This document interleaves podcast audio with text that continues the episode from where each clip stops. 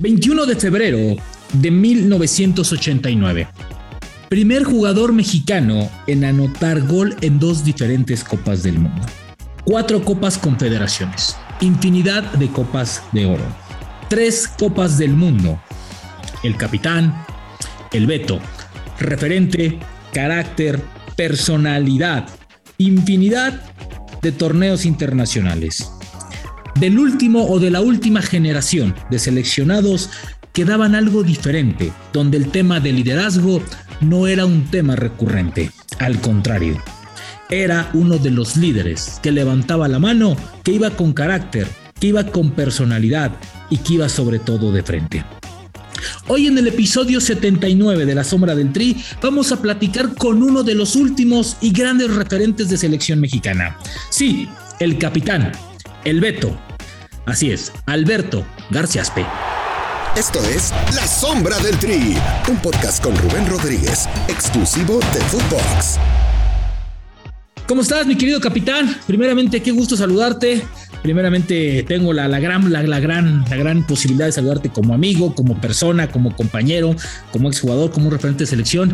¿Cómo estás, mi querido Capi? México, Estados Unidos. ¿A qué te sabe? ¿A qué te suena? ¿A qué te huele eso, mi Capi? Hola, ¿qué tal, Rubén? Me da un gusto saludarte, un abrazo.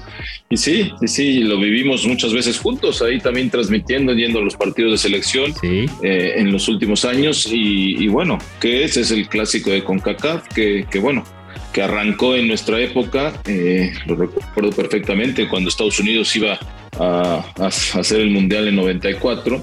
Pues bueno, Estados Unidos se preparó como lo está haciendo ahora para el 2026 pero en el 94 fue la primera ocasión y, la verdad mandaron a todos sus jugadores importantes a jugar a, Europa, a jugar a los países, a países importantes como Alemania, Inglaterra, eh, a muchos de sus jugadores y, bueno, hicieron crecer esa selección. Y recuerdo perfectamente en las primeras ocasiones cuando por ahí de 93 vamos a Estados Unidos a jugar un partido amistoso y nosotros la verdad ni sabíamos lo que había crecido ya en la selección eh, de Estados Unidos, eh, teniendo estos buenos jugadores. Y, bueno, llegamos a Washington y nos meten 4-0. O sea, dijimos, ¿qué hubo? ¿Qué pasó? la verdad, ¿dónde aprendieron a jugar fútbol? Todos, la verdad, ahí empezamos y de ahí se vino ya toda esta situación eh, y esta rivalidad importante contra la selección de Estados Unidos, ¿no? Porque ya ellos empezaron a crecer, surgieron muchos jugadores que estaban jugando en Europa y, bueno, regularmente siempre les ganábamos, pero ese 4 por 0 sí nos sorprendió y ahí nos pusimos las pilas para todo lo que vino después. Y, bueno, eh, después ya fueron partidos donde siempre, donde siempre había eh, mucha rivalidad, eh, siempre nos querían ganar a como diera lugar y nosotros también. Y bueno, y ahí empieza toda, todo esto que hoy se habla de los partidos entre México y Estados Unidos. ¿no? Capi, te, tocó una generación, enfrentar una generación importante, ¿no? Con Guinalda, creo que estaba Tab Ramos, Alexi Lalas, había grandes jugadores. ¿Esta generación actualmente de Estados Unidos la ves mejor que aquella que tú enfrentaste, aquella que venció a México, aquella que tú enfrentaste varias veces y le ganaste? Mira, lo que pasa es que la selección actual de los Estados Unidos ya es una selección joven, están haciendo el recambio y lo supieron hacer de maravilla la verdad, bueno, eh, yo recuerdo, fíjate, desde que fui directivo en Pumas, eh, tuve una reunión ahí con la gente del MLS y, lo que estaban buscando para crecer el fútbol de los Estados Unidos eh, ya le surgía y, y cómo su selección obviamente fuera una de las principales del mundo. Entonces empezaron a trabajar y tú sabes que en Estados Unidos lo que se proponen regularmente lo consiguen. Y creo que poco a poco lo han ido haciendo y, para este Mundial de 2026 eh, que se vendrá en los Estados Unidos, México y Canadá, eh, pero principalmente en los Estados Unidos se están preparando y yo sí creo que tienen una selección muy interesante con jóvenes muy importantes, pero que creo que van a ir creciendo. A lo mejor no para este Mundial de Qatar van a tener su máximo esplendor, pero si siguen trabajando de esta manera para el Mundial de 2026, creo que sí puede llegar una selección muy fuerte de los Estados Unidos. Se habla, se habla, capitán, de que México, de, que Estados Unidos crece, crece, que, les da salida a sus jugadores de manera más fácil. Y, y ahí va mi siguiente tema. México se estancó, México está decreciendo, México le da lo mismo, o, realmente Estados Unidos, además de crecer, está haciendo mejor las cosas. ¿Qué está pasando realmente, Capi? No, las dos cosas, yo creo. O sea, México, eh, perdón, Estados Unidos se puso a trabajar, a hacer las cosas como debe ser, a buscar sacar jóvenes a trabajar. Ya no es tan fácil que, y lo hemos visto en los últimos años, a que un jugador cuando se le puede convocar tanto a los Estados Unidos como a México, prefiera sin pensarlo a México, ¿no? O al revés, ahora muchos se han declinado eh, por quedarse en Estados Unidos con su selección porque allá ya están viviendo con la familia, con todo. Y, bueno, eh, eso es con base en el trabajo que, que, han hecho los estadounidenses, ¿no? Y a diferencia de México, yo creo que sí nos hemos estancado con todo lo que ha pasado en la liga eh, con tantos extranjeros, quitando el descenso, eh, bueno, muchas cosas. Sí es más fácil ahora que los jugadores mexicanos puedan ir a Europa, pero muchos jugadores de repente no están jugando allá, no tienen actividad y eso también cuando vienen a representar a México les cuesta más trabajo. Entonces, son muchas cosas que yo sí creo que México se ha estancado, no ha seguido creciendo lo que tendría que crecer y, y Estados Unidos sí. Y por eso hoy vemos y padecemos eh, estos resultados que hemos tenido en las últimas instancias, ¿no? Que la verdad que sí es frustrante porque, porque bueno, ya que te gane Estados Unidos eh, partido tras partido, sí es, es hasta molesto, ¿no? Pero, pero bueno, yo espero que en este partido que se viene, México en el Estadio Azteca sí pueda conseguir una victoria para asegurar su pase al Mundial. ¿no? ¿Tú crees que, esos, que esas derrotas, porque escucho muchos eh, ex seleccionados y ex seleccionados importantes, pero casualmente a ti no te he escuchado decir eso y, hemos trabajado muchísimo tiempo juntos en la falta de líderes. ¿Tú crees que esta selección realmente le falta líderes? ¿Crees que, se, ¿crees que también el, poco crecimiento o que Estados Unidos te alcance y te gane es porque México no tiene líderes, no tiene carácter en sus futbolistas? No, no, yo, yo no creo. Yo creo que ahí sí hay ciertos líderes, jugadores importantes, pero, eh, pero bueno, son muchos, muchos aspectos por los que yo creo que México se ha quedado un poco estancado. Líderes, no te voy a decir, la verdad, con todo respeto, si me dices, creo que en nuestra época había más, había una cantidad que tú volteabas y si faltaba uno, eh, estaba otro y estaba otro y estaba otro, no, no tenías esa necesidad. Yo creo que en esta selección actual sí hay pocos, o sea, sí, sí hay, yo, yo te podría nombrar a, Andrés Guardado que ya va de salida, no sé, Memo Ochoa que ya va de salida. Eh, creo que el que se puede quedar con el estandarte de ese liderazgo eh, es eh, Raúl Jiménez y, Álvarez, ¿no? Creo que son los dos jugadores que yo veo como que podrían ser los líderes para lo que se venga, ¿no? Dos jugadores importantes que además son de los que más juegan en Europa, que pasan nuevamente por un buen momento y yo son a los que veo, pero de ahí en fuera yo creo que una complicación ha sido que no hemos hecho esa transición entre los jugadores que ya tendrían que empezar a tomar posesión como titulares en selección mexicana, estoy hablando de los jóvenes, y los jugadores ya de experiencia, ¿no? Que, seguramente vivirán su último mundial. Eh, entonces, creo que ese cambio, no sé si por mucho respeto del Tata Martino a las jerarquías de los que están en Europa o de los que vienen, o o porque no ha sabido dar ese cambio y esa confianza al jugador joven que ya viene creciendo y que ya tendría que tener mucho más partidos en selección nacional, pero ya jugados, ¿no? Porque de repente están convocados, pero no juegan, no tienen minutos. Entonces, ya, ya en un momento importante, eh, cuando los quieres utilizar, si no tienen esos minutos, si no tienen esa confianza, es muy complicado. ¿Te han gustado las listas de Martino o no? O, o, por lo mismo que dices, que no ha respetado el momento y está llevando más jerarquía y nombre que otra cosa. Pues mira, eh, yo ahí fíjate, cualquier técnico se le tiene que respetar porque es por gusto, ¿no? Es gustos del técnico, pero a, final de cuentas tiene que dar resultados. Y, lo que sí es alarmante y preocupante es que yo ya veo hace mucho tiempo que la selección mexicana no juega bien al fútbol, o sea, no tiene un buen funcionamiento, les ha costado mucho trabajo.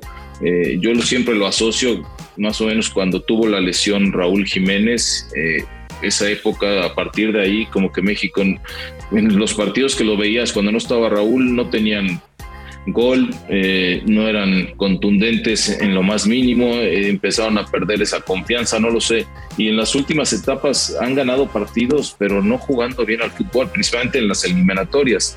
y cuando se enfrentaron a los dos equipos importantes de, de las eliminatorias, eh, pues se perdió, ¿no? Contra Canadá, contra Estados Unidos. Entonces, eh, mira, yo creo que México va a calificar, estoy seguro, pero sí necesita mejorar el nivel futbolístico porque si no, sí veo muy complicado, muy complicado lo que se pueda venir en, el próximo Mundial en noviembre. Jugando así, ¿crees alcance para un quinto o para un cuarto partido?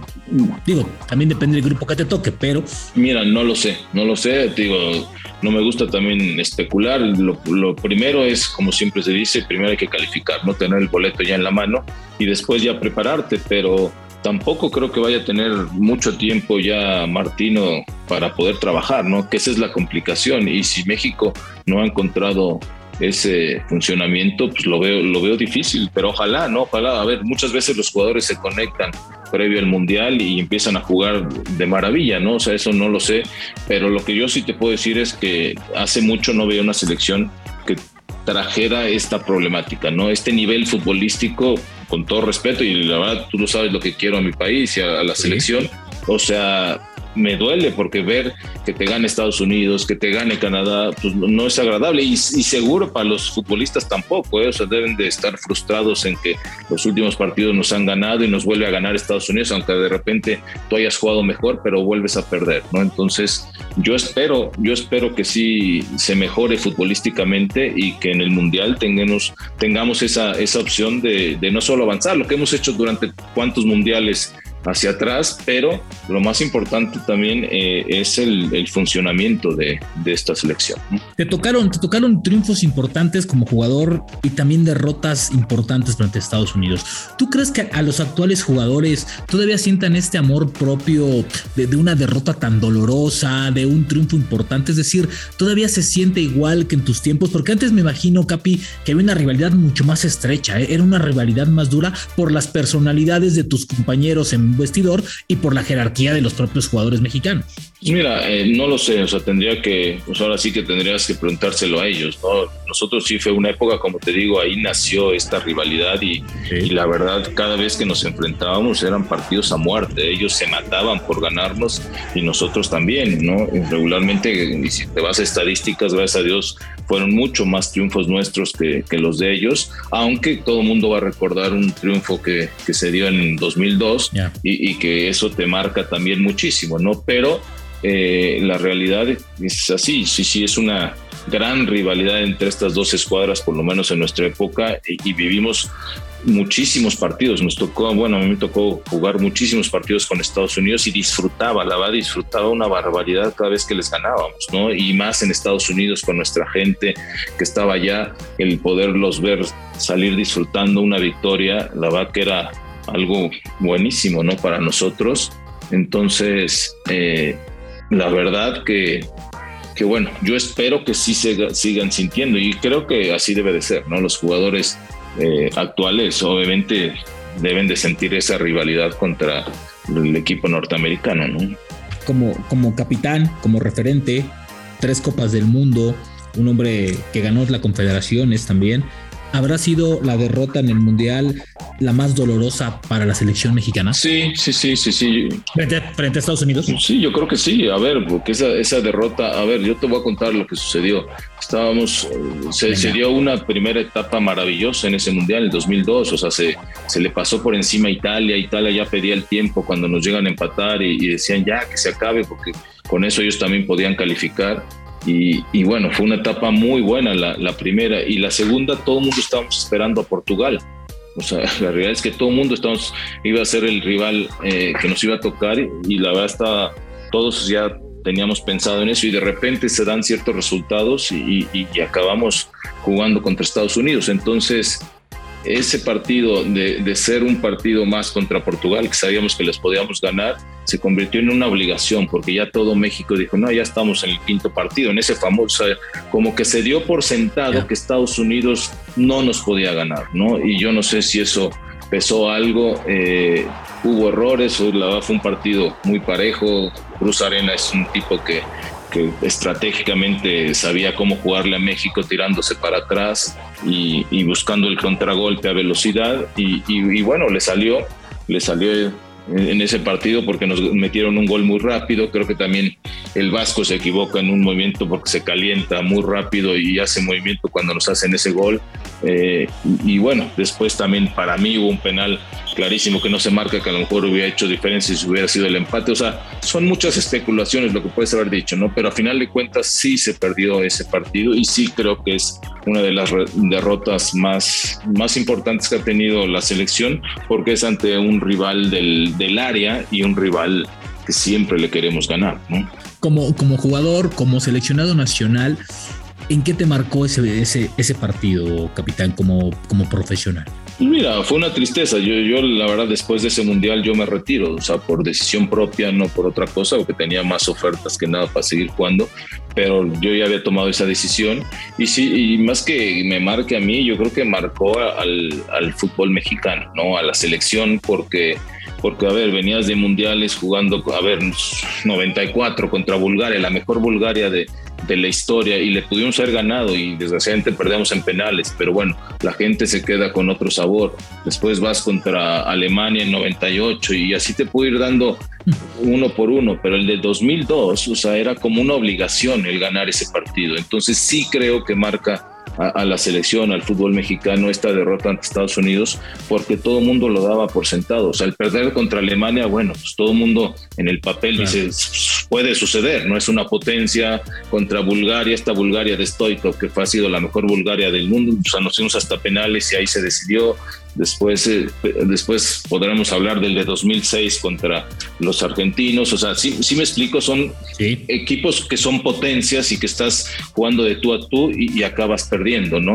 Pero Estados Unidos, claro que te marca por, porque es el equipo de la zona, es el rival a vencer, o sea, ya porque ya hay una rivalidad importante y que ellos siempre nos quieren ganar y nosotros también. Entonces, sí, sí, creo que, que ese partido ante Estados Unidos en el Mundial de Corea-Japón, sí, sí, sí marcó un poco y, quedará marcado ahí siempre con un asterisco, ¿no? Aunque, aunque las distancias se han acortado en cuanto a liga y todo este discurso, ¿no? De que si el MLS ha crecido, que sabemos que sí, todavía México sigue siendo eh, el rival a vencer de la zona. Todavía sigue siendo mejor equipo que Estados Unidos y que Canadá. Digo Canadá, digo ahorita, pero en especial Estados Unidos. O sea, equipo como selección, como el, más poderoso. Sí, sí, sí, sí, sí, selección. Mira, yo creo que, que, poco a poco se han ido acortando ya las distancias. Yo ya no lo veo tan por arriba de los demás como era antes, ¿no? Hoy bueno, lo de Canadá la verdad ha sorprendido a todos, es una realidad y, están haciendo bien las cosas, tienen una gran camada de jugadores, jugadores importantes, juegan muy bien al fútbol, la verdad. Hoy me dices quién de la CONCACAF es el que mejor está jugando, pues es Canadá, o sea, por arriba de Estados Unidos y por arriba de México, entonces... Eh, pero yo sí creo que se han acortado. Ya no podemos creernos que somos el, el favorito, el grande de, de, CONCACAF, porque sí, siempre hay dos equipos que, que, te van a complicar y de repente por ahí surge uno más, ¿no? De repente cuando Costa Rica tiene buenas camadas de jugadores, también es una selección complicada y, así te lo podría marcar, ¿no? Pero la realidad es que, que ya no somos el famoso grande, o sea, seguimos estando a lo mejor en nuestra liga por arriba de las otras, pero a nivel selección yo creo que ya estamos, bueno, por lo menos ellos ya han llegado a equiparar todo y, el demostrar que, nos pueden ganar. Oye, Capi, te voy a preguntar algo, algo, algo, algo que te va a encantar. ¿Quién es el jugador de Estados Unidos que más gordo te caía? Que decías, a este güey le quiero ganar y lo quiero, le quiero hasta no, Bueno, es que había varios, había varios, la verdad, siempre, y siempre era entrar con todo, me acuerdo de, de Harks, no sé si te acuerdas de él, era un jugador que siempre me tocaba enfrentarlo, jugaba en Inglaterra y era un muy buen jugador o sea, fuerte y todo. Me acuerdo que en un partido una vez, sin querer, ¿eh? porque no fue, pues le rompí la boca, en un, choque, todo. No, bueno, se puso a llorar como loco y, y siempre me lo resaltaban y todo.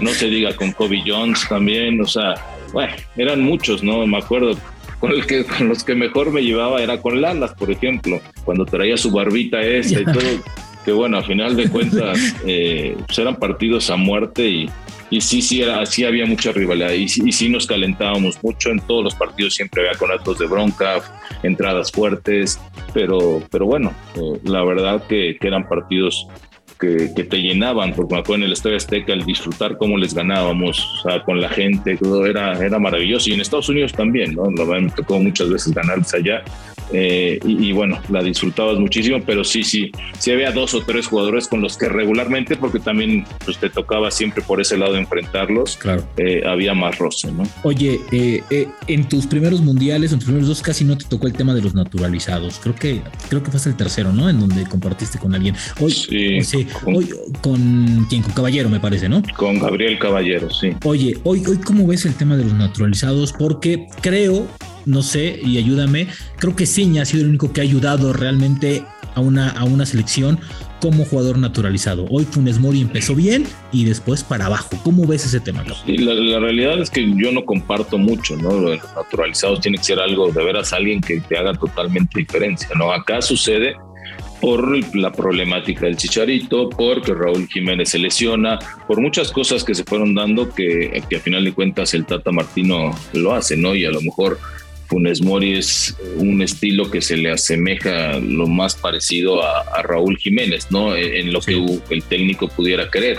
Y por eso se da esto, pero, pero la verdad yo no soy, y lo dices claramente, ¿no? Han sido muy pocos los que han podido funcionar siendo naturalizados, ¿eh? los que han tenido actividad con selección, son muy pocos los que han funcionado, los que han rendido, y, bueno, yo no soy de la idea, pero, pero tampoco me molesta, ¿eh? tampoco soy un mucha retrógrada y decir, no, o sea, que no entre si, si de veras tiene las condiciones, pero sí tienes que analizar muy bien porque siempre un jugador que no sea nacido en México, que sea naturalizado y que se le convoque, va a tener mayor presión que un jugador mexicano que nació en, el país, ¿no? Eso está clarísimo, como los extranjeros cuando vas a otro lado, siempre vas a tener eh, una presión extra y el jugador lo debe de saber y, tiene que estar consciente de eso porque siempre eh, el mexicano, el aficionado, te va a exigir mucho más, ¿no? Y creo que eso le ha pesado en estos momentos a Funes Mori cuando no pudo hacer goles, cuando falló algunas, o sea, como que de repente lo que tú decías no arrancó bien y,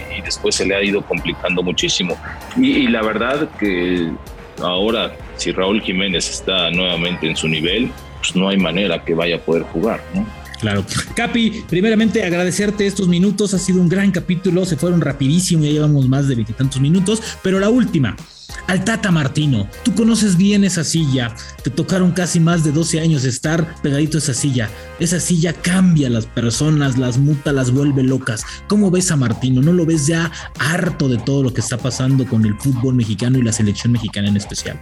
Lo veo con mucha presión, sí, sí, lo veo con muchísima presión, como normalmente tú lo dijiste claramente, todos los técnicos, todos los que han pasado llegan de una manera y salen de otra, ¿no? Es una realidad, es una es una silla complicadísima, una silla eh, donde sí cambian las personas por la presión principalmente, ¿no? Yo, bueno, creo que hemos visto y a mí me tocó vivir con muchísimos técnicos eso, eh, el que entraron de una manera, todo maravilloso y al final como se fueron, eh, de repente no es lo más agradable, ¿no? Pero sí, sí hay muchísima presión. Yo sí veo cierta presión, obviamente creo que si en estos tres partidos que vienen con selección mexicana se consigue eh, en la calificación tranquilamente, pues tendrán tiempo para, para trabajar o pensar en lo que se viene para el Mundial y habrá esa tranquilidad, ¿no? Pero pero sí, yo sí creo, no sé si esté preocupado o no preocupado, pero sí debe de estar eh, ocupado en, ver cómo hace funcionar mucho mejor esta escuadra mexicana, ¿eh? porque sí,